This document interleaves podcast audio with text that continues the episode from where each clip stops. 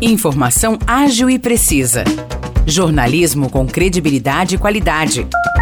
92 News. 92 News. O podcast do Jornal da 92.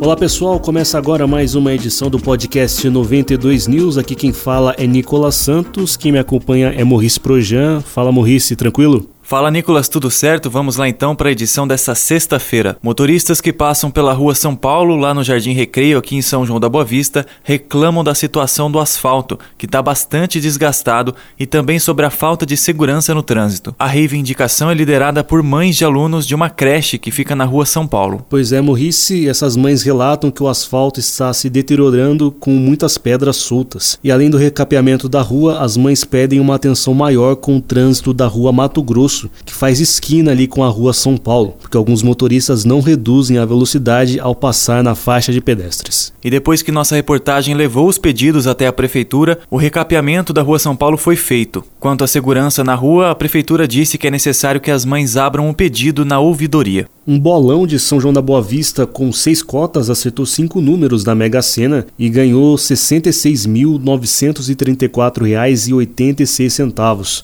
Esse sorteio da Mega Sena aconteceu na última terça-feira e o jogo foi feito na Casa Lotérica Tio Patinhas, na Avenida Professora Isete Correia Fontão. Cada participante do bolão será premiado com um pouco mais de 11 mil reais. Pois é, Nicolas, mas nenhum apostador acertou os seis números e o prêmio acumulou em 85 milhões de reais. O próximo sorteio da Mega Sena acontece amanhã. E recado para você que está procurando uma nova colocação no mercado de trabalho, a Prefeitura de São João abre na segunda-feira inscrições para um novo concurso público, com o objetivo de formar cadastro reserva com candidatos de nível fundamental e médio. As oportunidades são para os cargos de ajudante de serviços gerais, assistente de desenvolvimento da infância e fiscal de tributos. Quem tiver interesse pode se inscrever exclusivamente pela internet a partir das 10 horas da manhã da próxima segunda-feira até o dia 3 de outubro desse ano. O site para inscrição é o www.nossorumo.org.br. A taxa é de R$ 53,00 para ajudante de serviços gerais e de R$ 64,00 para assistente de desenvolvimento da infância e fiscal de tributos. Vamos falar agora de atrações culturais aqui na nossa região hoje a Guaí realiza mais uma edição da Feira Gastronômica e de Artesanato no Ceazinha, às seis da tarde. O evento conta com atrações gastronômicas variadas e com produtos de artesãos de Aguaí. A parte musical fica por conta do cantor Luciano Pompeia. E no domingo, São João da Boa Vista tem a apresentação dos Três Porquinhos no Teatro Municipal às quatro da tarde. A peça teatral é fiel ao conto original em que os três porquinhos constroem as casas e o lobo vem para derrubar.